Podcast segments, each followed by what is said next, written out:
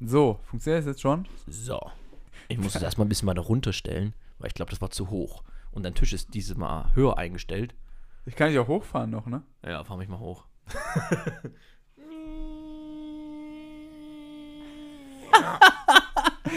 Okay. Gut, Intro fertig. Intro fertig.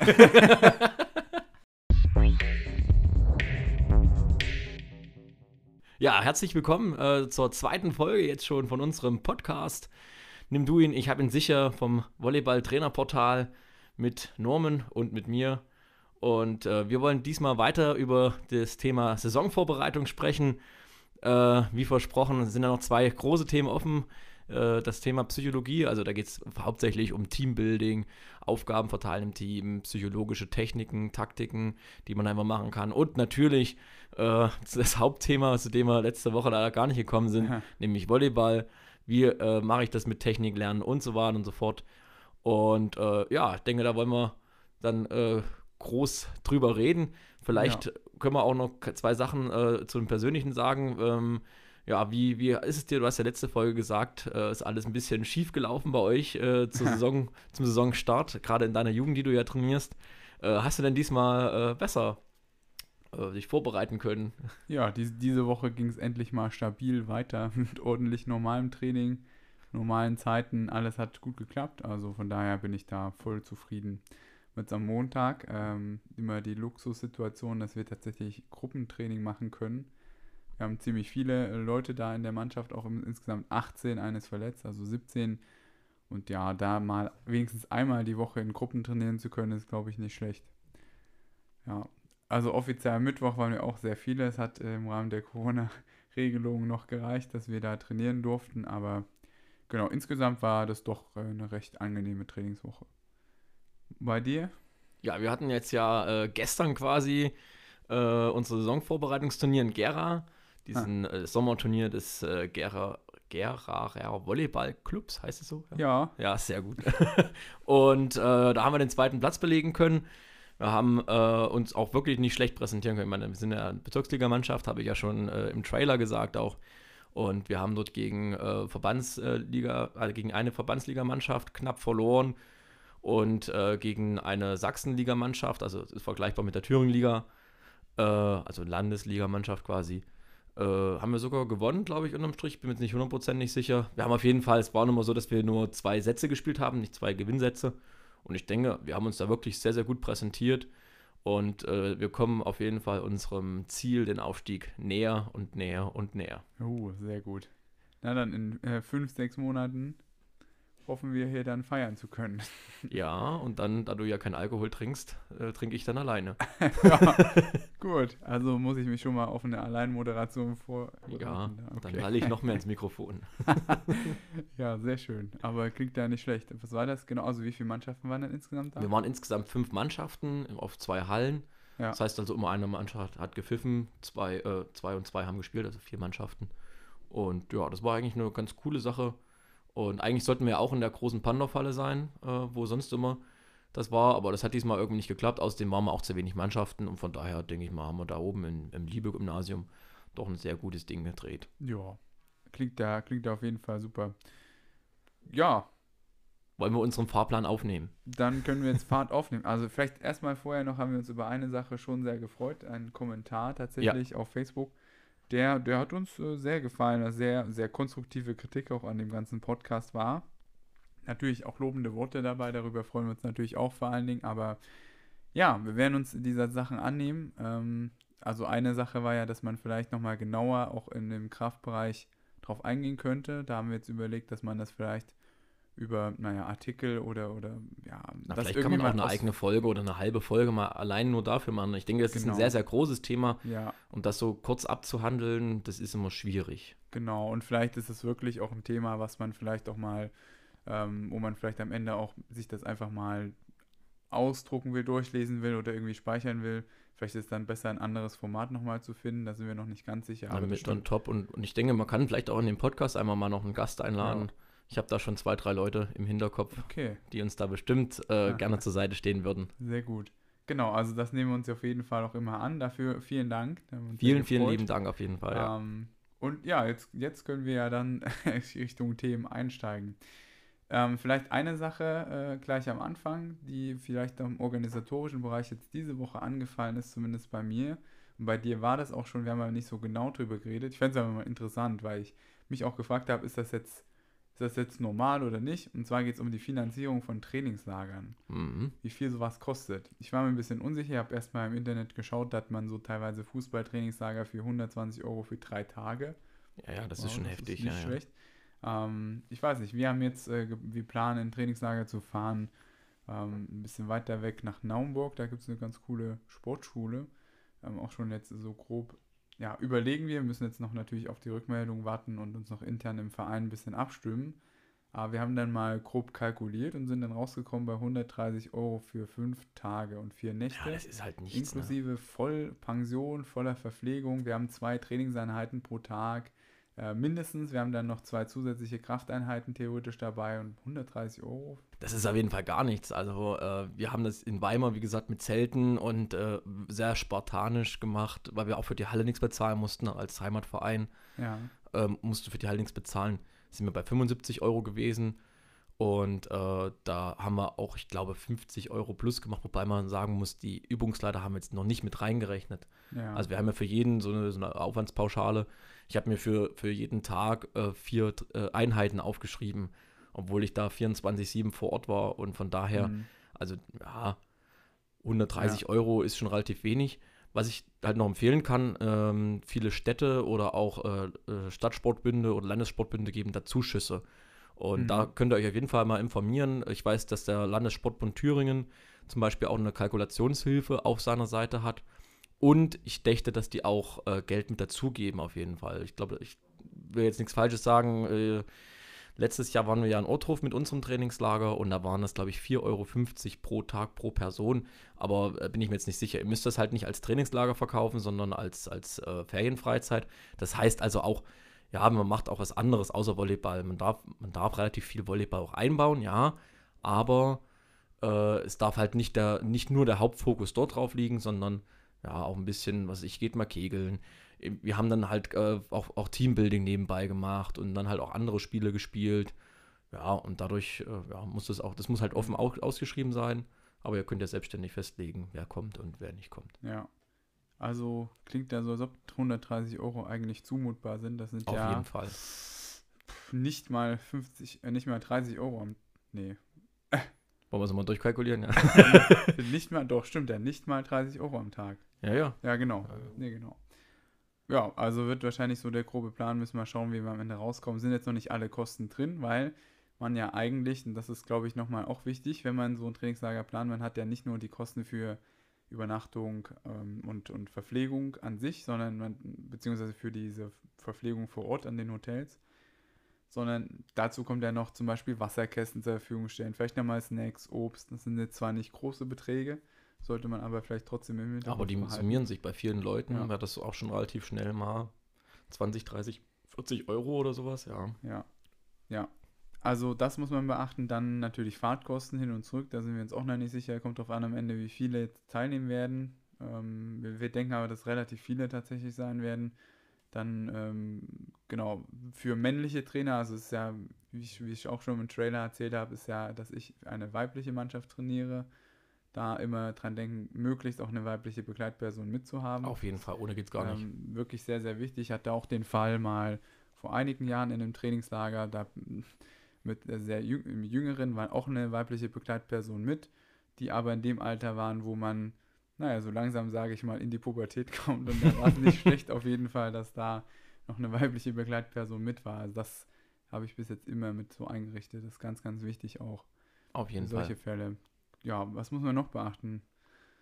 Puh, Fahrtkosten haben wir noch. Hm. Ja, ich denke einfach, auch, der, äh, ähm, man muss halt auch irgendwo seine Leistung auch irgendwo mit anerkennen lassen und dann äh, dementsprechend auch eine Aufwandspauschale für sich selbst, für als Trainer. Weil ich denke, bei mir war es beispielsweise so, ich habe halt fünf äh, Tage Urlaub genommen extra dafür. Ja. Und äh, ist jetzt nicht so, dass ich mich damit bereichern will oder hier irgendwo darstellen will oder sonst irgendwas. Aber äh, eine gewisse Aufwandspauschale, denke ich mal, ist auch angemessen einfach dafür, dass man sich halt da so ja, die, die, den Urlaub um die Ohren haut und eigentlich Ja. nicht direkt erholsamen Urlaub hat, sondern ja, Ja. teilweise stressiger fand ich es als auf Arbeit, aber es ist natürlich trotzdem was anderes. Ich sitze halt sonst immer am PC und da bin ich halt 24-7 auf dem Bein gewesen. Nicht ganz 24-7, aber äh, ja, Mhm. relativ viel unter Strom äh, gestanden und so. Von daher ist es mal was anderes. Es ist auch äh, eine gewisse Sache Erholung, Ausgleich auf jeden Fall. Aber ich denke, man kann da schon eine geringe Aufwandspauschale erwarten. Ja. Jetzt, wo du sagst, ja, bin ich ja schon sehr gespannt. Ich war das letzte Mal sehr gerädert nach dem Trainingslager. Das ist schon ganz schön anstrengend. Ist ja wirklich den ganzen Tag auf dem Bein. Dann gibt es immer Probleme. Also, irgendwo treten Probleme auf. Es sind jetzt keine gravierenden, aber in meinem letzten Trainingslager war es auch ein bisschen speziell. Da waren wir, ich, ich sag mal nicht wo, bewusst. Sagen wir so, wir sind mit 15 Kindern hingefahren, kamen mit 8 zurück wieder, weil zwischenzeitlich die Hälfte abgeholt werden musste. Ich dachte, der habt ihr verloren. Nein. Ach so. Weil, also, naja, sagen wir so, das Essen wohl nicht, nicht so ganz optimal war. Ja. Da gab es im Nachhinein noch, noch Probleme, aber egal. Also jedenfalls, da gab es einige Probleme, dass dann Eltern immer angerufen haben zu zig Uhrzeiten. Ach so, Handy ist vielleicht noch so eine witzige Sache. Ich persönlich werde jetzt im kommenden Trainingslager Handy maximal für eine Stunde am, am Tag erlauben. Weil Okay. Es war so, in dem letzten Trainingslager dann die Kinder die ganze Zeit am Handy gehangen haben, wenn sie mal nichts zu tun hatten. Und dann kam immer so ein bisschen Heimweh und dies und jenes und haben da so ein bisschen die Zeit da, hm, aus meiner Sicht nicht so optimal genutzt. Okay. Gerade abends, das war nicht so gut. Und ich kenne viele Vereine, die das generell komplett einsammeln, aber ich denke, so eine Stunde am Tag sollte man schon die Möglichkeit haben, auch mit den Eltern zu reden. Ja. Ich weiß ja nicht, wie du das siehst. Naja, ich habe das eigentlich immer äh, halt gesagt. Ich habe gesagt, zu den wichtigen Sachen. Das heißt, wenn man, äh, was ich mal beim, beim Training ist, wenn man beim Essen ist oder sowas, ne? Ja. Handy auf jeden Fall weg. Wenn da irgendjemand sein Handy rausgeholt hat, da habe ich es erstmal eingesammelt und wenn dann halt, wenn wir fertig waren, haben sie es wiederbekommen. Ja. Äh, aber ansonsten, na gut, ich hatte auch nicht mit so ganz Jungen zu tun, sage ich mal. Also Mhm.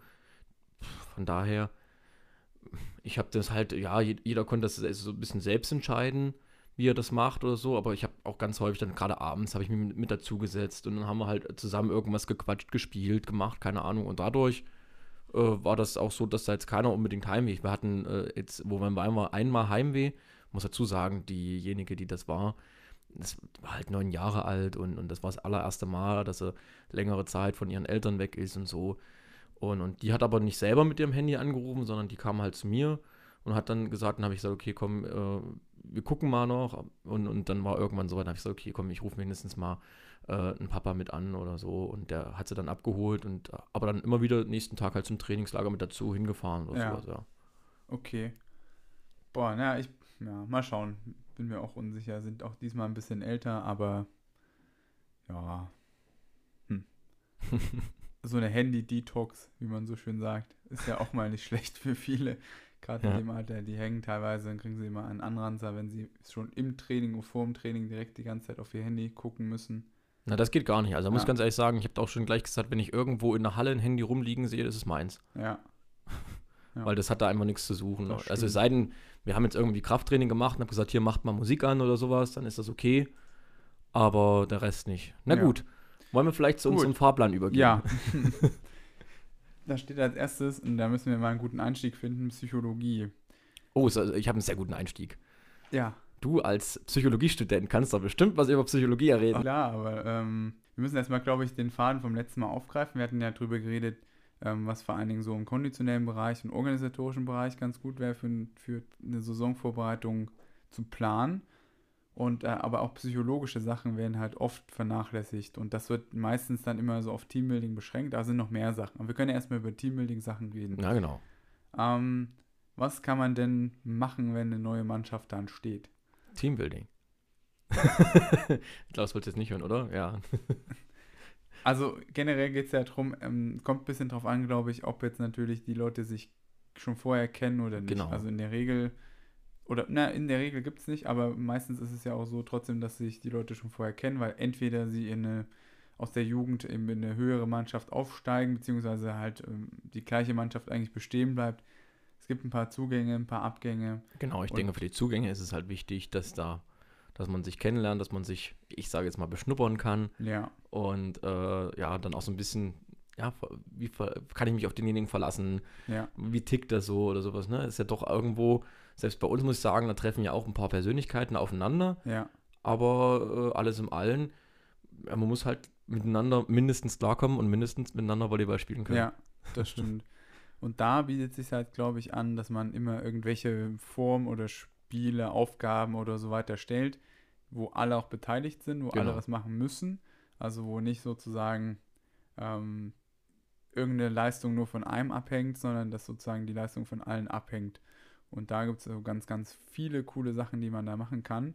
Ähm, ja, was gibt es da so? Also zum Beispiel haben wir mal in der Bundesliga in der Saisonvorbereitung eine kleine Übungsaufgabenform, wie auch immer, gehabt.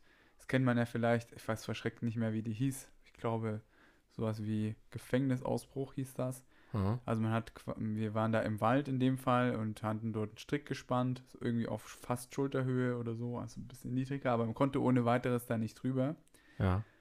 Und dann, genau, mussten die Spielerinnen da über diese, diesen Strick äh, klettern und ohne den eben zu berühren. Und die Mhm. starteten alle drin und mussten zum Schluss alle draußen stehen, eben keiner durfte drin sein und ja, mussten sich irgendwie was einfallen lassen, wie sie die da rausholen.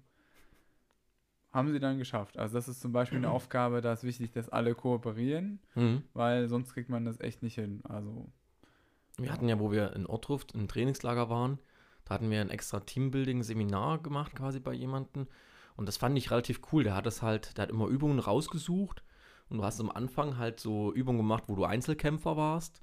hm. Und äh, dann wurden diese Grüppchen sukzessive größer, also Einzelkämpfer, Zweiergrüppchen, Dreiergrüppchen, Vierergrüppchen, keine Ahnung. Ja, und das ging dann immer schneller. Also es ging halt los mit dem Spiel, du hast halt eine Münze auf dem, Hand, äh, auf dem Handrücken bekommen und Ziel war es quasi, sich gegenseitig die Münze runterzuschlagen. Ja, also du hast Mhm. meinetwegen auf der rechten Hand die Münze, mit der linken Hand warst du frei und konntest dich halt komplett durch die Halle bewegen. Und Ziel war es halt, dass du als letzter da bist und jemanden die Münze runterschlägst. Hm. Hat bei uns nicht ganz so gut funktioniert. Das lag allerdings an meinen, an meinen Mädels.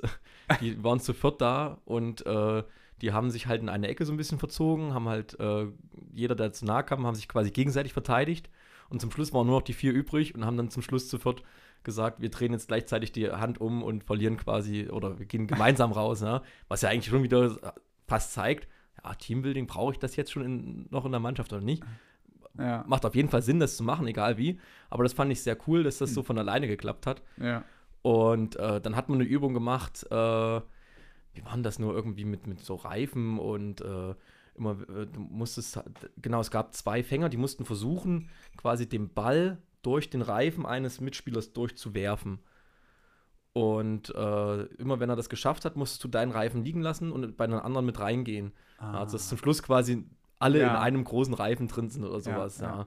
Und das hat eigentlich relativ gut funktioniert. Fand, das Spiel fand ich auch einfach cool, weil wir dann einfach die Leute, die nur noch einen Reifen hatten, quasi in eine Hallenecke gedrängt haben und dann Ja. einen großen Kreis drum gemacht haben, wo es halt so viele Leute drin waren, dass der Ball einfach nicht mehr durchgepasst hat. Ne? ja. Ja. also waren schon coole Spiele, die wir da gemacht haben, einfach. Ja. Und, und ja. Also generell kann ich auch empfehlen, das haben wir jetzt, wenn man das natürlich mit sinnvollen Sachen auch für den Verein verknüpfen kann.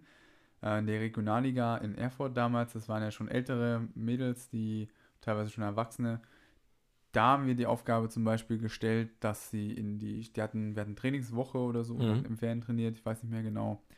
Die sollten in die Stadt gehen, vor, vor Corona, in die Stadt gehen und sollten ähm, an bekannten Orten in Erfurt Ankündigungen für Instagram machen. Okay. Und da musste, war die Bedingung, dass jede, also jeden, da wurden Dreiergruppen eingeteilt und die wurden so eingeteilt, dass das vielleicht Leute sind, die nicht so viel miteinander zu tun hatten. Ja. Möglichst, es hat nicht immer geklappt. Genau, und die sind dann Zweier- oder Dreier-Teams und in der Stadt unterwegs gewesen, sollten dann eben diese Ankündigung machen. Die haben jeweils unsere Gegner zugeordnet gekriegt und sollten sich was Witziges ein, einfallen lassen. Und die Voraussetzung war, dass sie immer jemand Fremdes mit einbauen. Also sie mussten immer Leute ansprechen, mussten auch fragen, ob sie mitmachen. Es durften keine Bekannte sein oder Leute, die sie kennen. Ja, und Aha. da müssen sie Lostiger, müssen sich halt auch irgendwie zusammenreißen und da mal jemanden ansprechen. Und Ja. jeder musste eben auch in dem Video dann vorkommen aus der Gruppe. Ja, und so haben die das äh, probiert eben hinzukriegen. Hat aber auch dazu geführt, dass sie wirklich das, haben sie gut gemacht am Ende. Ja. Hatten wir sehr kreative Sachen, da wurde dann das Gewinnerteam auch geehrt. äh, Okay. was das besonders kreativste Video gemacht hat. Und was Da gab es denn da für eine Flasche Sekt oder?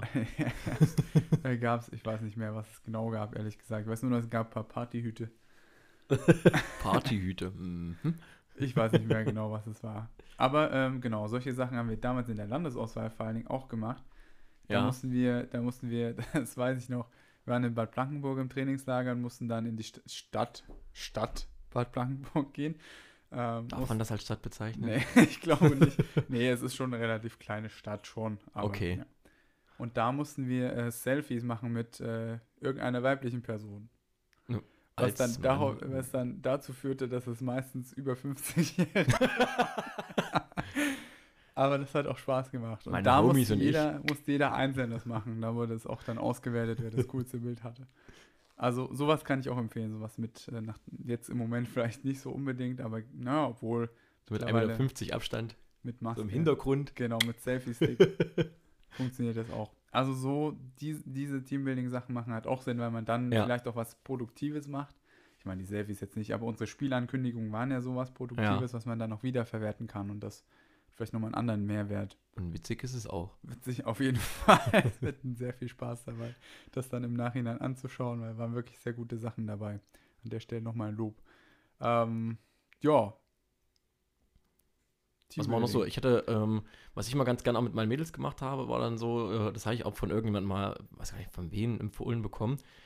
Äh, Im Prinzip stellt sich, du machst, nimmst eine Hochsprungmatte und stellst auf die kurze Seite einen Hocker oder halt irgendein höheres Ding. Da muss ich eine mit dem Rücken quasi zur Matte hinstellen und die Mannschaft muss versuchen, diejenige aufzufangen. Also sie lässt sich quasi rückwärts fallen. Die Mannschaft muss versuchen, vor der Hochsprungmatte sie zu fangen. Ob du einen Arm über Kreuz machst oder irgendwas, ja. Hm. Und äh, ist auch ganz cool, wenn du die Übung einfach machst, sagst einfach hier, du stellst dich oben hin, lässt dich fallen. Ah, hat die natürlich muss das Vertrauen in die Mannschaft haben.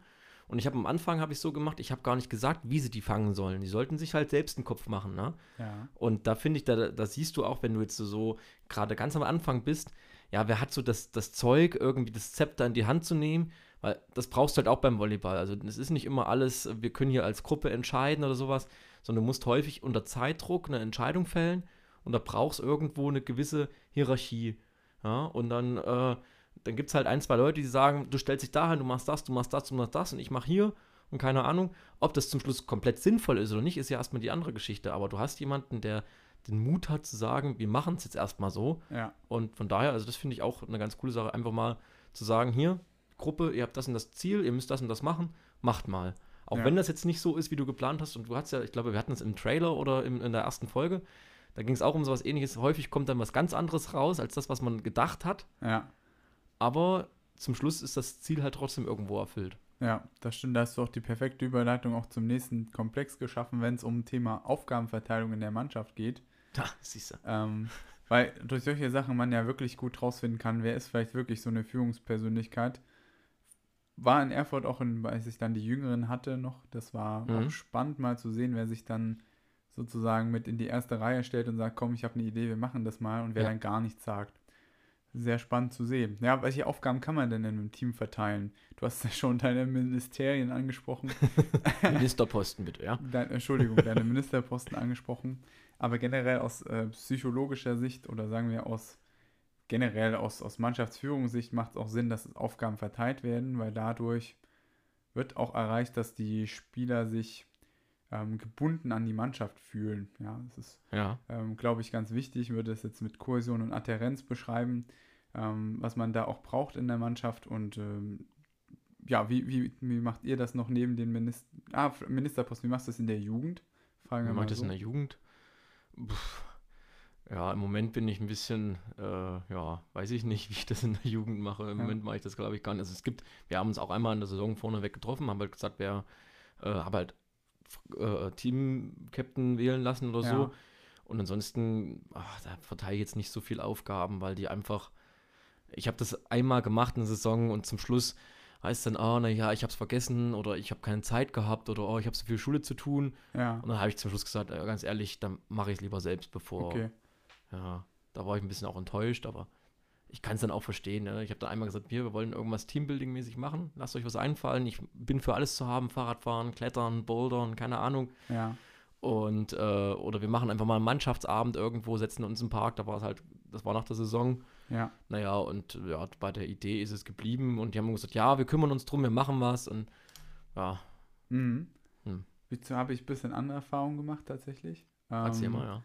In der U14-Zeit, da hatten wir wirklich Aufgabenverteilung, da gab es ganz verschiedene Posten. Also äh, es war zu der Zeit so, wir mussten oder sollten immer die Bälle zählen, nach jedem Training, vor jedem Training, Ja, äh, weil die immer, weil es da immer Schwund gab.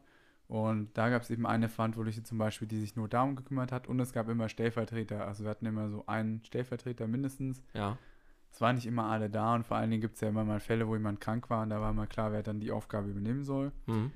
Dann gab es äh, Aufbauverantwortliche, das heißt, bei mir war es so im Training, dass am Anfang immer da stand, was wir an Materialien brauchen.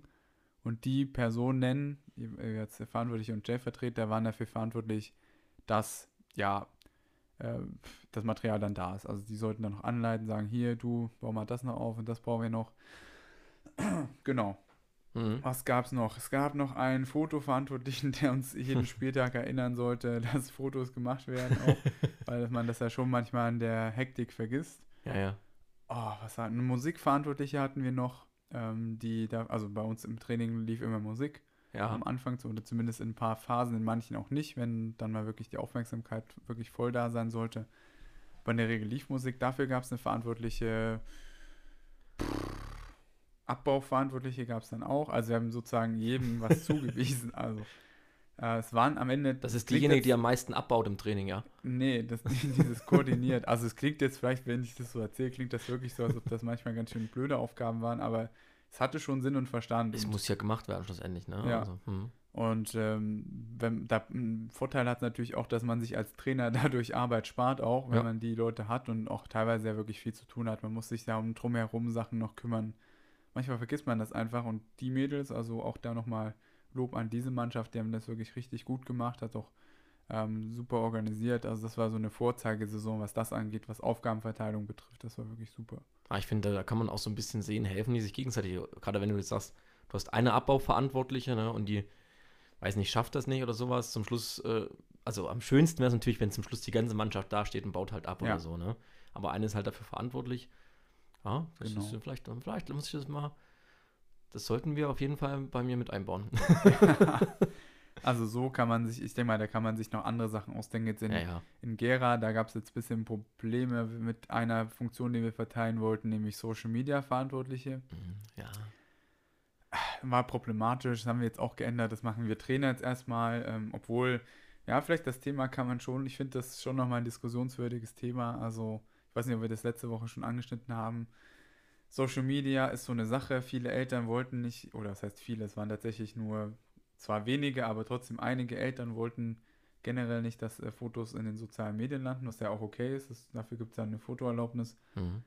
Aber es gab eben auch Kritik daran, dass das Kinder machen, weil natürlich äh, Social Media immer dazu führt, vielleicht auch dazu führt, dass Mobbing passiert. Im Internet passiert auch sehr viel Mobbing oder wie es korrekt heißen würde, Bullying. Aber so da jetzt sozusagen das auch als Aufgabe zu nehmen für den Verein, dass er den Kindern auch beibringt, wie soll denn das, wie soll denn Verhalten in sozialen Medien funktionieren, dass man sich respektiert, auch dass man keine Fotos veröffentlicht, wo jemand möglicherweise peinlich äh, rüberkommt oder sowas Ja. kann man ja als, als Lernaufgabe auch machen, weil im Endeffekt nutzen das alle und in der Schule wird das halt immer ein bisschen verteufelt, wie ich es höre, leider, wobei ich auch andere Beispiele kenne, wo die Lehrer mit den Schülern eigenständig Instagram-Seiten aufbauen. Und wenn man dann aber an der Schule ist, eine Schule hat dann natürlich nochmal andere Bedingungen. Ja, die Ah, muss, hat klar. einen anderen Auftrag, die muss, die muss keine Öffentlichkeitsarbeit betreiben, wie das ein Verein macht. Ah, ja, klar. Also und von daher, boah, schwieriges Thema. Aber jedenfalls dafür gab es auch eine Verantwortliche. Theoretisch glaube ich, ich kann mir sehr gut vorstellen, ab U18, U20 geht es auf jeden Fall, in, in Mhm. Erwachsenenmannschaften auf jeden Fall auch. Und selbst in der Bundesliga gab es auch solche Verantwortlichkeiten. Das waren ist dann zwar Ja. meistens auf die Jüngsten gefallen, aber es gab trotzdem eine auch Ballverantwortliche, die verantwortlich war, dass die Bälle da waren, auch, ähm, weiß ich nicht, die Spieltaschen gepackt wurden, dann eine für die Black Rolls, oh, also die, die. Aber ich dachte, das machen alles irgendwie Co-Trainer und sowas. Nee. Nee, nee, nee. Das müssen die Spieler alles selber Das machen machen. die Spieler auch. Das Für den. Arztkoffer sind die verantwortlich gewesen und so weiter. Also, Okay. ja, das ist, oder für den Erste-Hilfe-Kasten halt, ne? okay. Die verantwortlich gewesen. Auch da in der Bundesliga werden Aufgaben verteilt, ganz klar. Ich dachte, dass, dass die so den Luxus haben, dass alles äh, ja, Also gemacht wird. sicherlich, sicherlich wird es Vereine geben, in denen das Leute machen. ehrenamtlich bestimmt. Ich glaube, hauptamtlich gibt es ja keinen, der sich um sowas kümmert, Ja. weiß ich nicht. Aber weiß ich nicht. Vielleicht die größeren Vereine. Mhm. Aber es macht ja auch Sinn, dass da die einzelnen Spieler noch Zusatzaufgaben kriegen. Naja, klar. Also, Genau, da weiß ich nicht. Ich glaube, es gab auch eine Verantwortliche, die für die Physiozeiten so ein bisschen in der groben Koordination zuständig war. Okay, Selbst ja. das. Aber da, da würde ich mich jetzt nicht drauf festlegen. Aber auch das findet in der Bundesliga Anwendung. Aus, meinem, meiner Sicht auch macht der Sinn. naja, auf jeden Fall, ja, ja. Also denkt euch, seid ruhig kreativ, sollten aber vielleicht keine Aufgaben sein, finde ich, die wirklich sinnlos sind. Also es sollte jetzt nicht eine Aufgaben, eine, eine Beschäftigungstherapie sein, Nö. aber vielleicht findet man, ich denke, es gibt immer genug Aufgaben und wenn es ist, dass man die Bälle auf. Also auf Genau, wir haben Beispiel, wollte ich gerade sagen, wir haben bei uns auch einen Ministerposten oder eine, eine Aufgabe, keine Ahnung, der kümmert sich halt nur darum, dass alle Bälle äh, quasi zum Trainingsbeginn da sind und dass sie halt halbwegs aufgepumpt sind. Wir haben das Ja. ganz häufig. Wir sind ja in der Sport halt die äh, wechselnde äh, Temperaturen hat, also relativ stark wechselnde Temperaturen, gerade die Tonne, ja, die ist halt nicht äh, klimatisiert oder irgendwas. Wechselwarme Sporthalle. Und das merkst du extrem an den Bällen manchmal, dass die halt dann einfach, wenn das kälter ist, dass sie dann wirklich weicher sind. Oder halt fester, wenn es halt Ja. wärmer ist. Also ruft den sich ja aus, je wärmer und ja. Ja. Äh, äh, und das merkst du halt wirklich. Und da gibt es halt wirklich einen, der äh, sich quasi bei uns nur darum kümmert, äh, der kriegt dann halt die Pumpe und dann muss er halt nachpumpen oder halt Luft rauslassen oder sowas. Ach cool, Das das wusste ich gar nicht. Das Cool, ist, denke ich mal, eine ganz wichtige Aufgabe auch irgendwo. Ja. Du willst ja auch nicht mit einem mit einem äh, mega prallen Ball der Ja. spielen. Das macht ja auch keinen Sinn. Das Und stimmt. Spieltag spielst du wieder mit einem, der dann viel zu weich ist für dich. Ja, Ja. okay. Aber neben den Aufgaben kann man auch tatsächlich, das wäre das der letzte Punkt zur Psychologie, bevor wir dann zum Volleyball eigentlich kommen, müssen wir uns ein bisschen beeilen wieder, ist, sind psychologische Techniken. Die gibt es ja auch zuhauf, kennt, aber, kennt man aber nicht so. Ja. Ich glaube, da haben wir auch insgesamt noch Nachholbedarf, solche Sachen mal zu veröffentlichen, weil, ja, ich glaube, das sind trotzdem wichtige Techniken, die man übrigens in dem neuen Lehrbuch Volleyball Training und Coaching tatsächlich nachlesen kann. Also wer das Buch hat, da sind sehr, sehr viele praktische ähm, Beispiele, Dinge drin, die man an psychoregulativen Techniken vor allen Dingen machen kann. Was bedeutet, das jetzt? Also das bedeutet im Endeffekt, dass ich ähm, zum Beispiel, nehmen wir mal den Aufschlag, da ja eine bestimmte Art Routine habe. Ja? Ja. Und im Endeffekt geht es darum, dass ich so eine Routine aufbaue, dass ich ja einen Rhythmus bekomme und dass ich dann eben immer so eine Abfolge habe an Punkten, die ich durchgehe, um einfach Sicherheit zu gewinnen. Das ist so die Idee von diesen psychoregulativen Techniken, beziehungsweise auch Stressabbau ist so ein Ziel. Ähm, also es gibt ähm, die Möglichkeit, das werden wir in der kommenden oder übernächsten Woche mal einführen in, in Gera bei uns, so eine äh, Psychoregulation zum Aufschlag. Das heißt, da hat man ein bestimmtes Ritual. Man hat erst Genau. Ballprellen, na, dann guckt man irgendwo hin zum Trainer, wenn er was anzeigt. Das werden wir am Anfang nicht machen, weil wir froh sind, wenn die Aufschläge rübergehen. Aber prinzipiell, dass man dahin guckt, dann guckt man sich die gegnerischen Annahmespieler an, wo stehen die, ähm, dann macht man dies und jenes. Also da kann man sich sozusagen so eine Routine ausdenken. Die ist übrigens auch online schon erhältlich in dem Artikel zu dem Teambook oder Playerbook, ich weiß nicht, wie wir es genannt haben am Ende, von Benjamin Kurz und Alexander Hohler, da ist da schon drin. Also kann man sich Mhm. schon anschauen, da ist so ein Beispiel äh, für psychoregulative Sachen drin. Also ich bringe das beispielsweise auch äh, in der, im Trainingslager, hatte ich ja die U14 weiblich von uns äh, hauptsächlich mittrainiert. Und da habe ich denen auch ganz klar beim Aufschlag gesagt, macht euch was aus, dreimal einen Ball prellen oder sowas. Da haben sie jetzt von mir als Aufgabe bekommen. Ja, Und ich bin der Meinung, ich habe jetzt keine Statistik geführt, aber ich bin der Meinung, dass das äh, auf jeden Fall äh, geholfen hat. Einfach, dass die dreimal einen Ball aufprellen oder dann, dann haben wir auch mal so unterschiedliche Sachen ausprobiert, was ich dreimal den linken Fuß, also den, nicht das Standbein, sondern das an den anderen, Bein, äh, anderen Fuß quasi dreimal auftippen, bevor ich quasi schlage. Also wenn ich mich aufs rechte Bein stelle, dann tippe ich zweimal, dreimal mit dem linken und dann mache ich quasi einen Schritt nach vorne so ein bisschen oder keine Ahnung. So unterschiedliche Sachen einfach Ja. mal ausprobiert, was so am besten geht. Und da war halt das Prellen am besten. Ja. Dreimal nach unten prellen, dabei auch den Kopf nach unten, so ein bisschen ähm, Konzentration sammeln und dann gucke ich nochmal rüber, schaue, wer steht am günstigsten, wobei das äh, bei denen auch noch nicht, die, die schlagen ja noch nicht auch gezielt auf eine Person, sondern die schlagen einfach an den Ball und sind froh, wenn er rüber geht. ja, Aber einfach dieser, dieser Blick nochmal nach vorne, ich glaube, das hilft auch wirklich sehr, sehr viel. Wie gesagt, ich habe da jetzt keine Statistik zugeführt, aber ich fand schon, dass es ja. hilft. Ja, nee, auf jeden Fall. Das sind immer gute Möglichkeiten, solange man diese Routine hat. Ich finde, es ist wichtig, dass man, es kommt darauf an, manche haben schon so ein bestimmtes Ritual natürlich. denke, Gerade in Erwachsenenmannschaften ist das schon so, dass man einfach so ein Ritual hat. Aber wer noch gar keinen Plan hat, da kann man schon als Trainer ein bisschen was vorgeben, denke ich. Ja. Und Ideen reinbringen, wie könnte ich das jetzt äh, vielleicht angehen, wenn du sagst, dreimal prellen. Ja, manche machen das anders, erst zurückgehen, nochmal irgendwo gegen die Wand auf der anderen Seite gucken, sich dann umdrehen oder sowas, gibt es ja ganz die verrücktesten Genau, Sachen. ja. Und da, ja, vielleicht ein paar Vorschläge zu haben, ist, glaube ich, nicht schlecht und das auch zu präsentieren, vielleicht so zwei, drei. Da können sich die Kinder was aussuchen, wenn sie noch gar keine Idee haben. Ähm, in Erfurt war es so, dadurch, dass die Kinder sehr eng gebunden waren oder beziehungsweise sehr oft auch bei der Bundesliga waren, haben die sich da auch Sachen abgeschaut. Also ich glaube, das ist auch immer eine ganz coole Sache, da mal auch äh, den Blick nach außen zu öffnen und vielleicht mal den Bundesliga-Verein in der Nähe aufzusuchen. Auf jeden Fall, ja. Und ähm, auch da haben die sich halt Anregungen geholt. ist dann ganz witzig, wenn man plötzlich sieht, ah okay, das habe ich neulich erstmal in der Bundesliga so gesehen bei einer Spieler. Wenn die sich das übernehmen, ja cool, ist ja in Ordnung. Aber ich denke, das ist auch so ein großes Thema. Ich weiß nicht, ob wir das auch nochmal in einem anderen Format nochmal anschneiden wollen oder sowas. Wir wollen jetzt endlich, nachdem wir über eine halbe Stunde rumgelabert haben, äh, vielleicht zum tatsächlichen Thema kommen. Ja. Volleyball. Ja.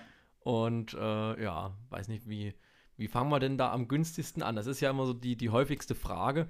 Wie fängt man eine, eine Saisonvorbereitung am besten an? Ja, vielleicht möchtest du mal so ein bisschen erzählen, wie macht man das dann so in der Regionalliga, Bundesliga, also gerade im höheren Bereich? Nimmt man sich da wirklich nochmal jede Technik einzeln durch? Also ich kann ja, oder soll ich kurz erzählen, wie, Ja. ich das mache? Ja. Ich mache das halt so, wir machen am Anfang relativ viel Athletik, viel Krafttraining auch. Das ist immer so der erste Teil. Und den zweiten Teil nehme ich mir dann irgendeine Technik vor. Und das auch relativ lange. Weil wir haben auch immer, wir fangen halt mindestens im Juni an. Also eigentlich voll in der Beachzeit, sage ich mal. Ja. Aber die, die nutzen wir gar nicht so ausgeprägt, sondern ja, also ich fange halt wirklich an mit, mit, mit Pritschen, auch ganz einfache Sachen. Eigentlich fast Technik-Erwerbstraining, ja, nicht Technik-Ergänzungstraining, sondern wirklich einfach nochmal ganz sauber die Technik durchführen. Also ich finde über die Saison, es schleichen sich so viele kleine Fehler ein. Und äh, wir machen das auch so, dass wir nach der Saison einfach einen Monat, zwei Monate Pause machen.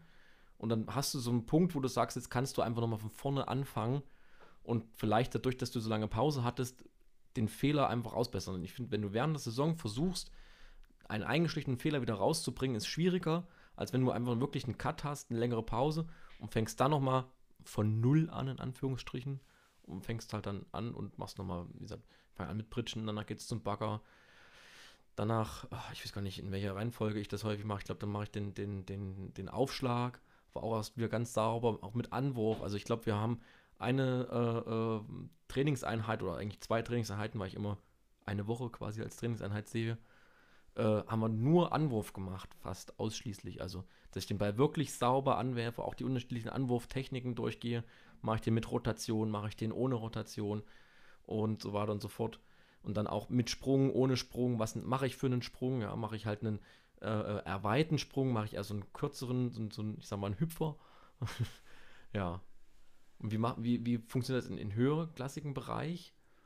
Also im Prinzip schon ähnlich. Also es war, ist ja in der Bundesliga meistens so, die Spielerinnen kommen von irgendwo her, haben teilweise monatelang kein Hallenvolleyball gespielt. Gibt es auch die Fälle. Aber die, viele, viele halten sich trotzdem auf jeden Fall fit und das sieht man dann auch. Und naja, dann fängt man auch eigentlich mit den mit verschiedenen Techniken an. Britischen Baggern war bei uns in den ersten zwei Wochen eigentlich ausschließlich Ja. kleine Minispiele, Koordinatives. Und dann kommt es auf den Einzelfall drauf an. Also jetzt manche, manche Cheftrainer haben dann bestimmte technische Vorstellungen, die werden dann erstmal vermittelt. Das wissen ja die Spielerinnen am Anfang dann auch noch nicht. Das Mhm. heißt, da wird, weiß nicht, wir haben viel, viel auch Abwehrtechniken gemacht. Das war ihm wichtig, dass man das nochmal durchgeht. Dann werden so Basic-Übungsformen vorgestellt, wie, wie so, was weiß ich, irgendwelche besonderen Annahmeroutinen, wie man das eben macht äh, vor den Spieltagen oder bestimmte Technikroutinen werden den Spielern dann ähm, ja, gezeigt und das ist so in den ersten Wochen schon erstmal so kennenlernen, auch was will der Trainer von mir technisch. Dann muss er selbst erstmal schauen, was sind für technische Mängel noch vorhanden. Ja, die Zuspieler kriegen dann langsam äh, mehr Routine und es ist schon so, dass es erstmal sehr allgemein auch ausgerichtet ist. Man trainiert dann erstmal weniger positionsspezifisch und erst später wird es dann ähm, auf die Position bezogen. Also es ist im Endeffekt muss man ja nur sehen, der große Unterschied ist wahrscheinlich einfach, dass die Bundesliga deutlich mehr Trainingseinheiten hat, als das ähm, vielleicht der Bezirksliga oder vielleicht auch die Jugend hat. Von daher ist es auch meistens so, dass das Krafttraining, das war ja deine zweite Sache, da ein bisschen outgesourced ist. Das ist außerhalb äh, von diesen Blöcken angesiedelt, wobei wir teilweise auch im Balltraining vorher oder nachher ein bisschen gemacht haben. Also Ja, ich glaube, erwähnt habe ich schon, dass wir also damals auch in den ersten Wochen, ersten zwei, drei Wochen nie gesprungen sind. Das heißt, da ist alles im Stand abgelaufen, Mhm. alle Spielformen und so weiter. Dann wurde erstmal an der Schlagtechnik oberhalb vom Oberkörper, äh, also oberhalb von der Hüfte, nur Oberkörper und Schulter und so weiter gearbeitet. Und später dann kam Anlauf und so weiter dazu Ja. mit Sprunghaltern, genau. Ja, das mache ich auch ganz häufig, dass wenn ich jetzt äh, ich, nach dem Aufschlag oder gehe ich halt auch in diesen Drive-Schlag rein und dann machen wir auch zum Schluss ganz viele oder relativ lange habe ich das auch gemacht. Übungsformen nur im Drive-Schlag quasi äh, zu spielen, ja. Also Standspielchen habe ich das immer genannt. Ja, Das heißt, äh, nicht, dass wir rumstehen und hoffen, dass der Ball auf uns fällt, sondern äh, es wird halt nicht gesprungen, es wird nicht geblockt, es wird aber auch nicht im äh, Sprung angegriffen. ja, Und das finde ich ist Genau. einfach auch eine ganz wichtige Sache, dass man halt auch aus einem schlecht zugespielten Ball, sage ich mal, da muss ich nicht immer unbedingt, gerade bei uns in der Liga, nicht unbedingt hochspringen und das Ding möglicherweise ins Netz oder ins Auskloppen, sondern ich kann ja auch einen schön ausgeführten, harten Drive-Schlag im Stand rüberbringen. Wir haben auch einige dabei, ich bin ja nun nur 1,80 groß, aber der eine oder andere bei uns ist auch mal 1,90, der kommt also mit der Hand, wenn er steht, knapp an die Netzkante ran oder sogar drüber. Ja, dann kann ich ja auch äh, im Stand einfach und ich finde, da hast du viel mehr Möglichkeiten. Ich finde, du kannst viel besser gucken und, und sowas. Also da, deswegen, also das machen wir relativ viel auch, dass wir dann versuchen, nur im Stand ganz gezielt die eine Person anzuspielen oder halt ganz gezielt die Lücke anzuspielen. ja, Und das genau. würde ich auf jeden Fall auch im, im Techniktraining, ich mache das dann auch immer so, dass ich halt nicht nur Technik mache, sondern zum Schluss wird halt immer gespielt, um so ein bisschen, ja, äh, die Leute bei Stimmung zu halten. Ich denke, das macht man auch im, im höher, höheren Bereich oder dass man Ja. dann trotzdem sagt, ach komm, zum Schluss spielen wir nochmal. Aber dann sage ich, Ja. gibt es halt immer irgendwelche Zusatzaufgaben. Ah, das war halt nur Pritschen und Baggern dürfen oder sowas. Ja, und dann kannst du halt auch schon mal sagen, auch da so ein bisschen die Leute nochmal kognitiv fordern, kannst sagen, naja, wo ist denn eigentlich die Lücke, wenn ich jetzt rüber pritschen muss? Ich darf nur pritschen. Ja, und ich will ja trotzdem die Punkte erzielen. Ja, dann spiele ich vielleicht nicht unbedingt hinten mittig hin, wo die 6 steht und das Ding quasi auch wieder im Pritschen annehmen kann, sondern ich versuche gezielt die Lücken an, rechts und links hinten anzuspielen oder vielleicht ganz gezielt den Zuspieler, um überhaupt drüben Verwirrung zu stiften oder sowas. ja, Und das ist ja, finde ich, auch beim, ist ja auch Volleyball-Sachen, ja, ist auch so ein bisschen Taktik schon mit dabei.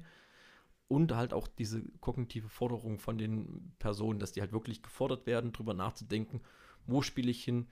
Und ich finde, das triggert halt auch später für einen Angriff, wenn ich das dann trainiere, einen Angriff, dass ich halt Mhm. nicht nur sinnlos irgendwo gegen den Ball haue und das Ding vielleicht komplett in den Block äh, kloppe, sondern dass ich halt ganz genau überlege, ich gucke, ah, ich habe ja immer noch ein bisschen Zeit zu schauen, ja, wer schläft oder wo ist jetzt gerade die Lücke, was kann ich vielleicht am sinnvollsten machen, ja.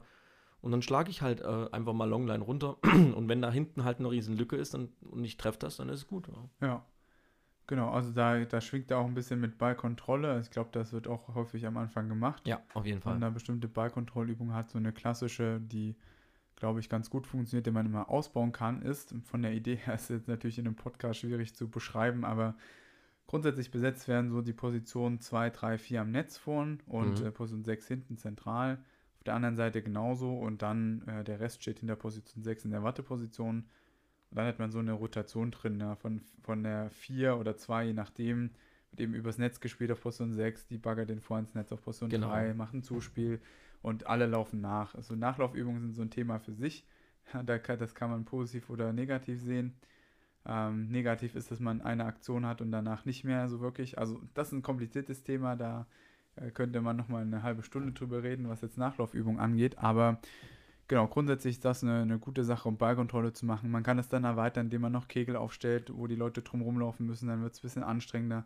Genau. Man macht es mit zwei Bällen. Ich habe es sogar schon mal mit drei Bällen gesehen. Das ist aber sehr kompliziert. Mhm. Man kann dann Zusatzaufgaben finden für die Wege zur anderen Seite, dass man zwischendurch nochmal einen, einen Hechtbagger machen muss oder irgendwie auf den Boden gehen muss in irgendeiner anderen Technik. Genau, und äh, so kann man die Übung auch weiter ausbauen, hat dann so eine gute Ballkontrollübung. Ich nenne die dann Ballkontrolle mit großer Rotation zum Beispiel, so heißt die bei uns im Training. Bei mir heißt es so wundervoll Uschi. Uschi, ja. Aber da wissen auch alle, wenn ich sage, wir machen jetzt meine Lieblingsübung Uschi, wissen alle, was gemeint ist. Ja, also. Das ist ja auch wichtig, Hauptsache es geht schnell. Oder, oder äh, diese, diese Annahme über Butterfly, ich glaube, das kennt auch fast jeder Trainer, oder? Diese Butterfly-Übung. Genau, der- Aufschlagspieler, ein genau. Annahmespieler und Zuspieler. Und der wird eben meistens am Anfang noch von 6, 7 Metern geschlagen. Geht Genau, geht und dann ich später Stück für Stück zurück.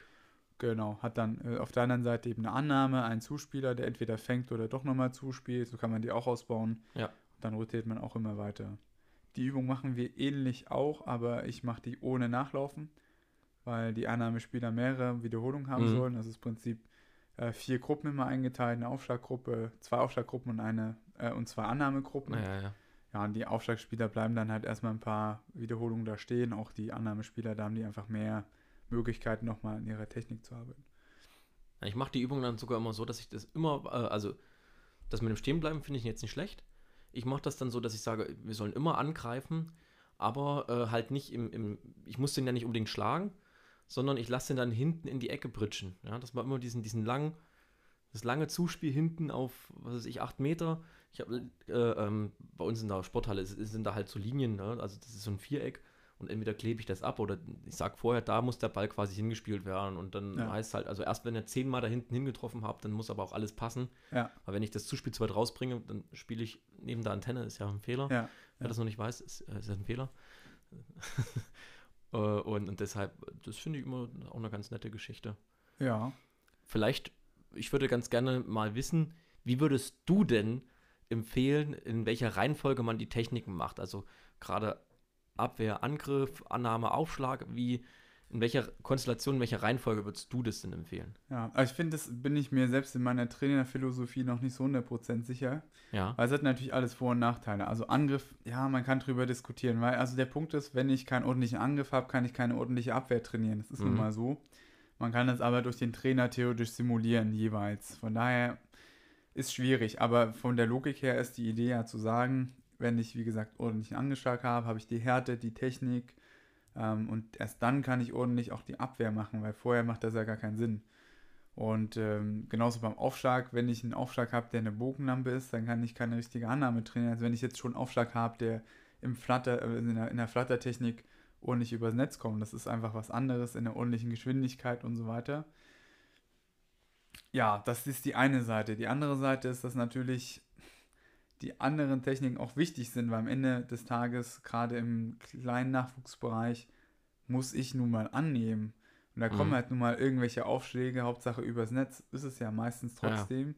Und da muss ich ordentlich annehmen können. Deswegen, ich finde es schwierig. Ich finde, wenn es die Mannschaft hergibt, zu sagen, ich mache erst einen Angriff, dann auch, also bevor ich sozusagen Abwehrtechnik mache, hat das für mich eine Logik und macht auch Sinn, eigentlich so zu machen.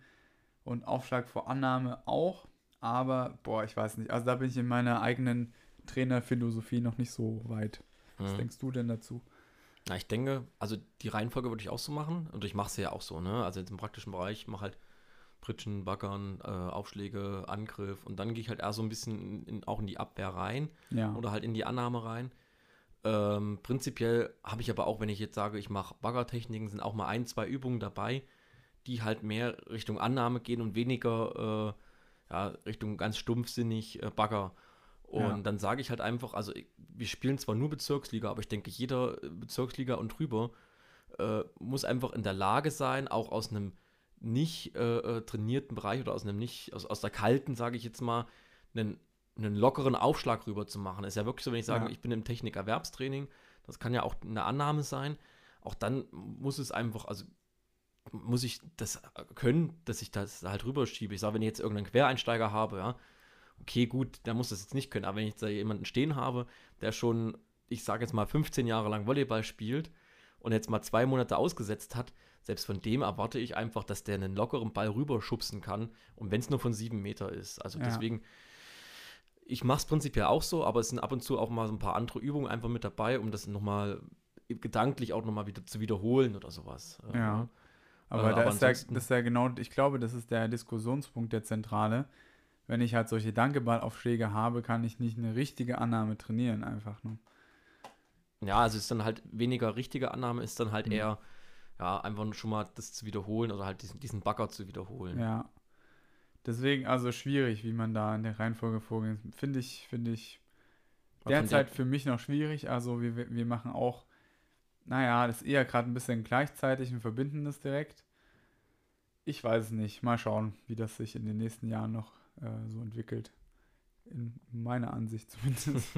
Mal schauen. Also da kann man ja nie genug lernen. Das ist, glaube ich, auch zentral so als Trainer, dass man sich da nicht verschließt. Also der Themenbereich zum Beispiel, keine Ahnung, Okay. weiß ich nicht. Müsste ich mal selbst mehr Erfahrung noch sammeln. Also ich bin bis jetzt gut gefahren, das immer relativ natürlich zeitgleich mit zu verbinden. Keine Ahnung, aber es stimmt schon, wir machen derzeit zum Beispiel im Aufschlag-Annahmebereich Aufschlag auf jeden Fall vor Annahme. Mhm. Gerade das äh, auf jeden Fall Angriff und Abwehr, das finde ich ja kritisch. war es. Also ich zum Beispiel finde die Abwehrtechniken, wenn man die wirklich bei Kindern hat, Ja. ist, glaube ich, ja, genauso schwierig, aber ist auch schwierig reinzukriegen. Ähm, genauso wie Angriff. Das sind beides so Sachen, die von der Komplexität her einfach anspruchsvoll sind. Das dauert Ja, ja. sowieso schon lange seine Zeit. Deswegen, ja, schwierig.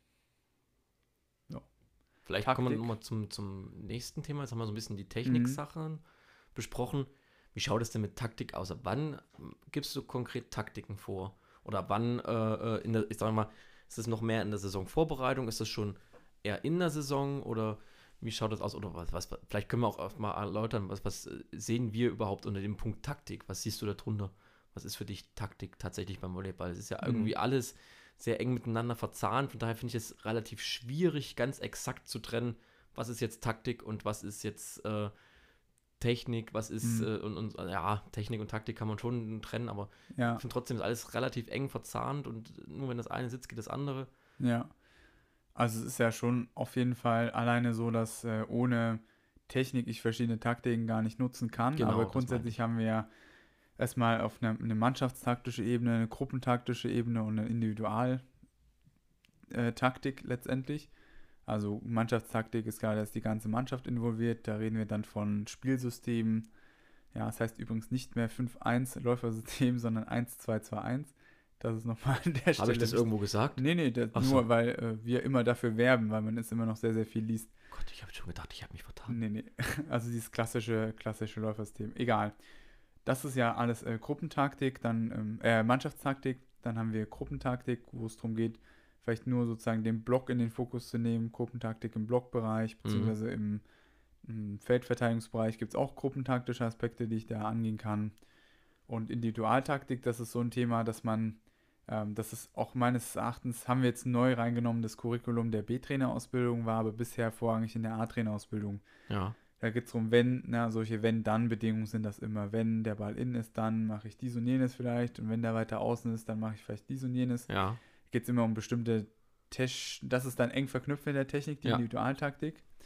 Ähm, dass man dann eben sagt, ja, wie gesagt, wenn, wenn der Ball weiter innen ist, dann schlage ich vielleicht diagonal eher. Ja. ja, Wenn der Ball außen ist, dann kann ich auch Linie schlagen und dann hängt es davon ab, steht da ein Abwehrspieler oder nicht und so weiter. Also das sind solche Wenn-Dann-Verknüpfungen. Das kann man ja ans Unermessliche in der Komplexität treiben. ah, das ist ja dann. Genau. Und ähm, deswegen auf jeden Fall ist das äh, miteinander verbunden. Das ist keine Frage. Ich glaube, im Handball sogar wird das tatsächlich zusammen gelehrt, auch in der Individualtaktik vor allen Dingen zumindest. Da gab es auch so einen Leitsatz, ich kriege den aber nicht mehr zusammen. Also das ist auf jeden Fall so. Ab wann sollte man das machen? Und da kommt es immer, finde ich, drauf an. Natürlich muss man erstmal, also es kommt darauf an, was ist der Leistungsstand von der Mannschaft. Mhm. Äh, mit einer Bundesligamannschaft brauche ich jetzt nicht mehr besprechen, was ein Läufer 1 ist oder ein Läufer 6 Ja, in dem 1-2-2-1-System. Ähm, wenn ich jetzt aber eine Jugendmannschaft habe, jetzt ich bin ja in dem Fall in der Mannschaft, die zum Teil zumindest das erste Jahr auf Sechserfeld spielt. Das heißt, da sind wir gerade jeden Fall dabei zu schauen, ähm, dass sie überhaupt die Sechserfeld-Taktik hinkriegen. Also startest du gleich mit dem 1-2-2-1-Läufersystem oder machst du so ein 4-2 oder heißt es dann 2-2-2? Ja, nee, wir fangen tatsächlich mit einem 006-System an. Das heißt, so, keine Spezialisierung, machen alles universal. Ähm, das werden wir aber nur die ersten Monate machen und dann in so ein, ähm, ich glaube, ich weiß jetzt gerade vor Schreck nicht mal, wie rum 204 oder 402 System. ja. Oh, oh, oh. Naja, also jedenfalls in dieses äh, System übergehen mit zwei Zuspielern, Ja, mh, die dann laufen und dann so sukzessive vielleicht direkt sogar schon von der 2 zuspielen. Das ist noch unklar.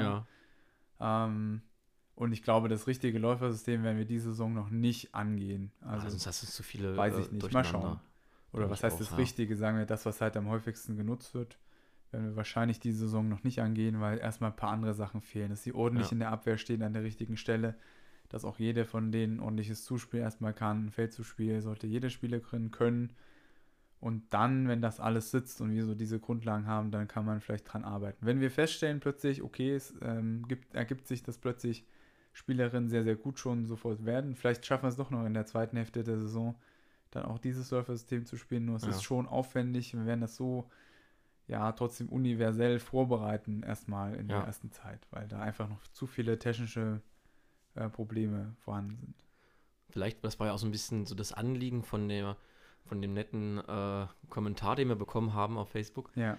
Äh, ich mache das so bei meiner Mannschaft, egal wie, ich gehe mit denen alle Positionen noch einmal durch beim äh, Läufersystem, bei dem ja. äh, 1-2-2-1 Läufersystem, äh, auch, auch nochmal mit einer Trockenübung, das, äh, das geht denen natürlich immer ein bisschen auf, aufs, aufs Zahnfleisch, weil die immer nochmal jetzt langlaufen müssen, auch erstmal ohne Ball, dann machen wir das wirklich mit einem geworfenen Ball oder irgendwie sowas. Ja.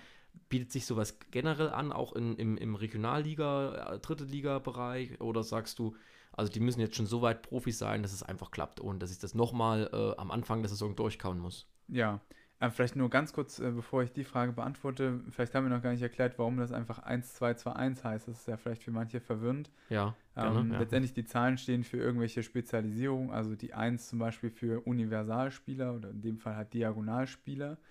Ähm, die 1 ganz vorne auf der anderen Seite, also auf der rechten Seite von dieser äh, Gleichung, wenn man so will, ist sozusagen der Zuspieler. Und die anderen beiden Zweien sind jeweils zwei Annahme-Außenspieler und zwei Mittelblocker oder Schnellangreifer. Ja. Und so setzt sich diese Zahl zusammen, weil es gibt auch Konstellationen, wo man Spezialisierung hat, also einen Zuspieler hat, aber vielleicht drei Mittelblocker oder äh, Schnellangreifer, ja. Mhm. Oder wo man äh, mehr Universalspieler hat, ja, auch ja. das gibt's und von daher hat man sich diese Notation da einfallen lassen, um das noch genauer zu sagen einfach, ja. Zu definieren, ja. Ähm, mal schauen, wie lange sich das 5-1 noch hält. Ich denke noch sehr lange, aber deswegen machen wir so Werbung, dass man jetzt bitte 1, 2, 2, 1 sagt. Dann werdet ihr unsere Helden. nee, okay, gut. Aber ähm, genau. Da nochmal zurück. Also ich denke, ich kenne kein Team und weiß nicht, ich habe noch kein Team oberhalb der Regionalliga, also Regionalliga und drüber gesehen, die überhaupt ein anderes System spielen. International gibt es immer mal so Länder, die tatsächlich was anderes probieren, finde ich auch krass. Ja. In der Bundesliga wird man das nicht sehen, glaube ich. Ähm, das Problem ist einfach, in der Bundesliga ist nochmal ein anderer Druck. Ich glaube, wenn Innovationen kommen, dann nicht aus der Bundesliga, ehrlich gesagt.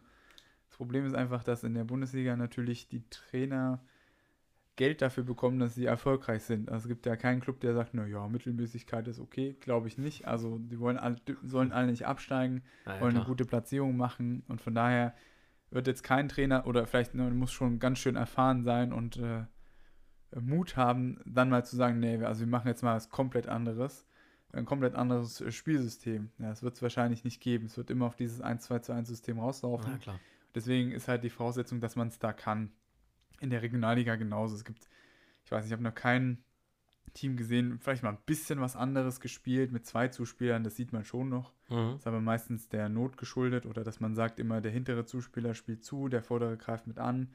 Das gibt schon in der Regionalliga und auch in solchen Klassen, aber ja. Ja, also neu einführen muss man es halt meistens nicht, weil man bis dahin das hinkriegt. Also wer Regionalliga spielt, hat in der Regel schon vorher Volleyball gespielt und kann das dann. Ich denke, interessant ist dann drunter. Aber machst du nicht nochmal die, die, die, so eine Trockenübung, dass du einfach nochmal ganz am Anfang durchgehst, wann gehst du wohin? Gerade wenn du irgendwie eine längere Pause hattest, irgendwie einen Break drin. Also bis jetzt war das noch nie so. Okay, das ist ja krass. Ich hätte gedacht, mhm. dass man trotzdem nochmal einer kurzen Trockenübung, was ich maximal eine halbe Stunde im Training sich Zeit nimmt und sagt hier, wie war das nochmal, einfach zum Auffrischen oder so? Ja. Macht er nicht. Nee. Das ist ja krass, hätte ich jetzt nicht Also. Regionalliga glaube ich nicht. Wie gesagt, drunter, drunter ist es halt so, dass die Leute auch noch nicht so lange vielleicht das System generell spielen, weil jemand, der das über, also selbst jemand, der das eine Saison spielt, braucht da eigentlich keine Auffrischung mehr. Vielleicht da ein bisschen, aber spätestens nach der zweiten Saison. Okay. Weiß ich nicht. Also ich mache das immer bei mir. Ich okay. mache immer noch mal eine. Und du hast aber auch viele Zeit. Quereinsteiger trotzdem noch mit dabei. Ne? Jein, aber die haben, also diese Saison habe ich es auch gemacht, obwohl die schon letzte Saison ja. Läufersystem hatten. Aber wir haben halt den einen oder anderen dabei, äh, der das auch immer wieder vergisst, wo er laufen ah, okay. muss. ja, und das, wie gesagt, hatte ich bis jetzt noch nie die Situation, okay. in, also was, was oberhalb der Regionalliga oder Regionalliga und drüber war. Okay. Bundesliga ja eh nicht. Ähm, also da genau. kriegt man dann einfach gesagt, hier, du bist Zuspieler und dann weiß jeder, ja. 1, 2, 2, 1, Zuspieler, alles klar, muss ich immer da und dahin laufen. Genau. Wie ist das dann mit, mit äh, Abwehrtechniken? Oder äh, Taktiken so rum? Abwehrtaktiken. Ja. Das wird durchaus schon mal äh, durchgesprochen. Ich muss jetzt mal selbst mich erinnern, wie die das gemacht haben.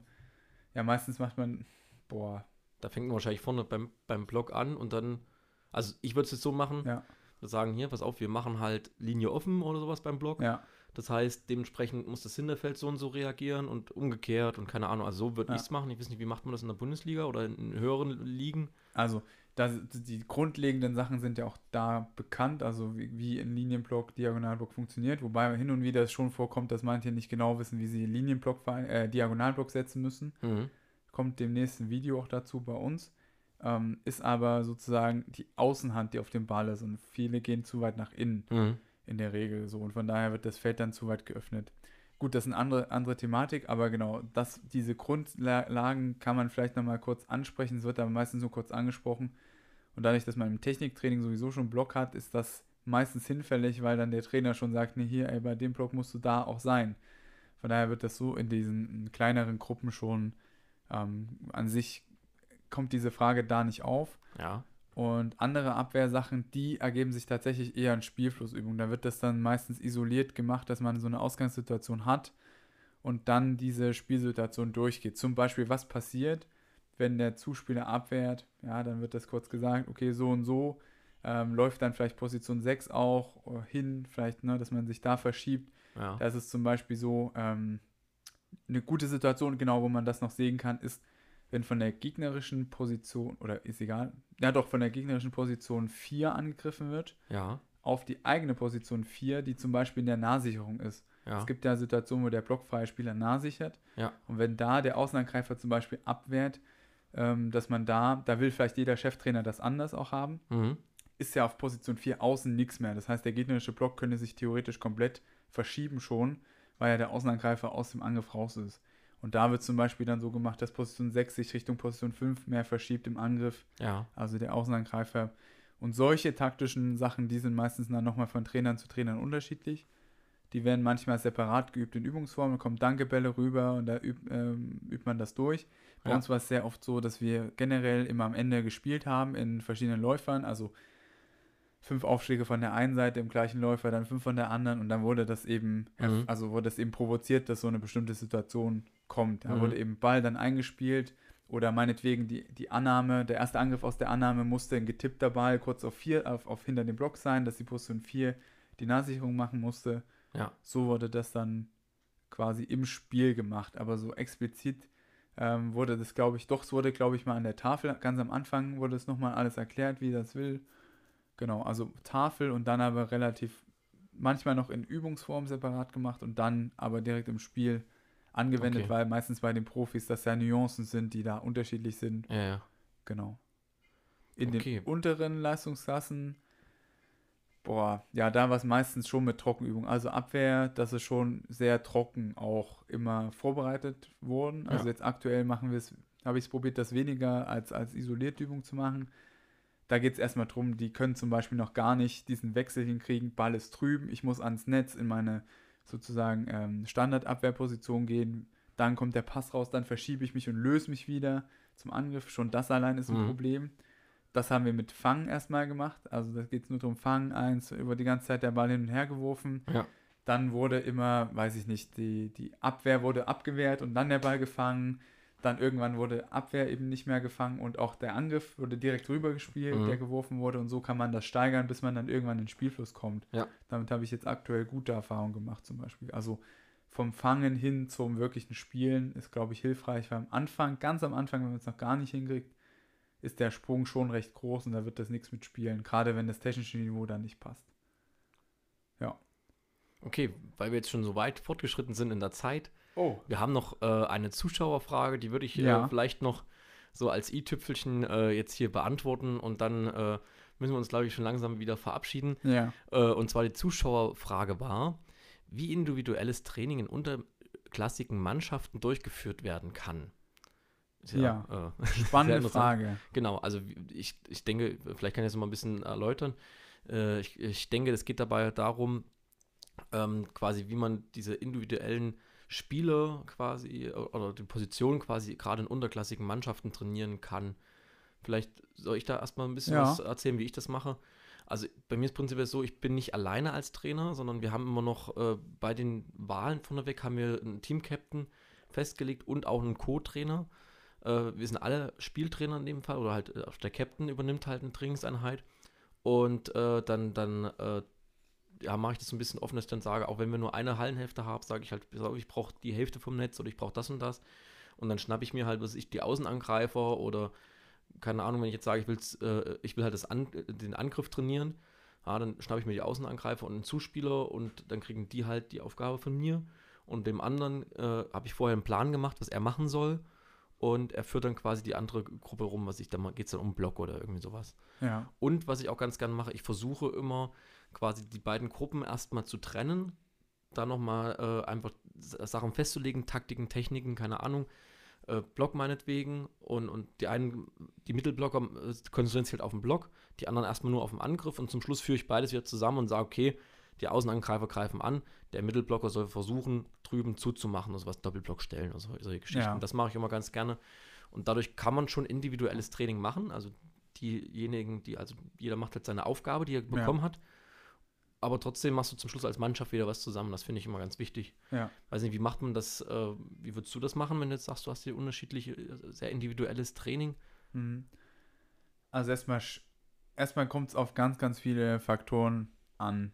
Und ich glaube, der größte ist erstmal Hallenzeiten, die man hat. Mhm. Wenn man prinzipiell mehr Hallenzeiten hat, hat man schon mal Vorteile oder mehr Hallen, überhaupt Felder. Mhm. Ja, habe ich nur ein Feld, wird schwierig, wenn immer zwölf Leute oder 14 oder wie bei uns 16 bis 18 da sind, wird es eben generell schon schwierig und dann kommt es auch auf die Trainer drauf an. Also ähm, bei uns haben wir jetzt den Vorteil, dass wir jetzt bis zu den Oktoberferien ein Feld insgesamt vier Stunden lang haben und haben jetzt Gruppentraining angesetzt. Da geht es ja auch, dass man ein bisschen individueller trainiert. Das heißt, es sind nicht mehr 18 Leute da, sondern 3 mal 6.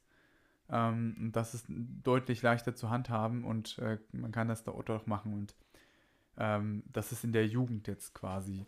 Und wer halt irgendwie, kennt auch ein paar Dorfvereine, die haben halt die Halle die ganze Zeit, weil es ja keine andere Sportart gibt.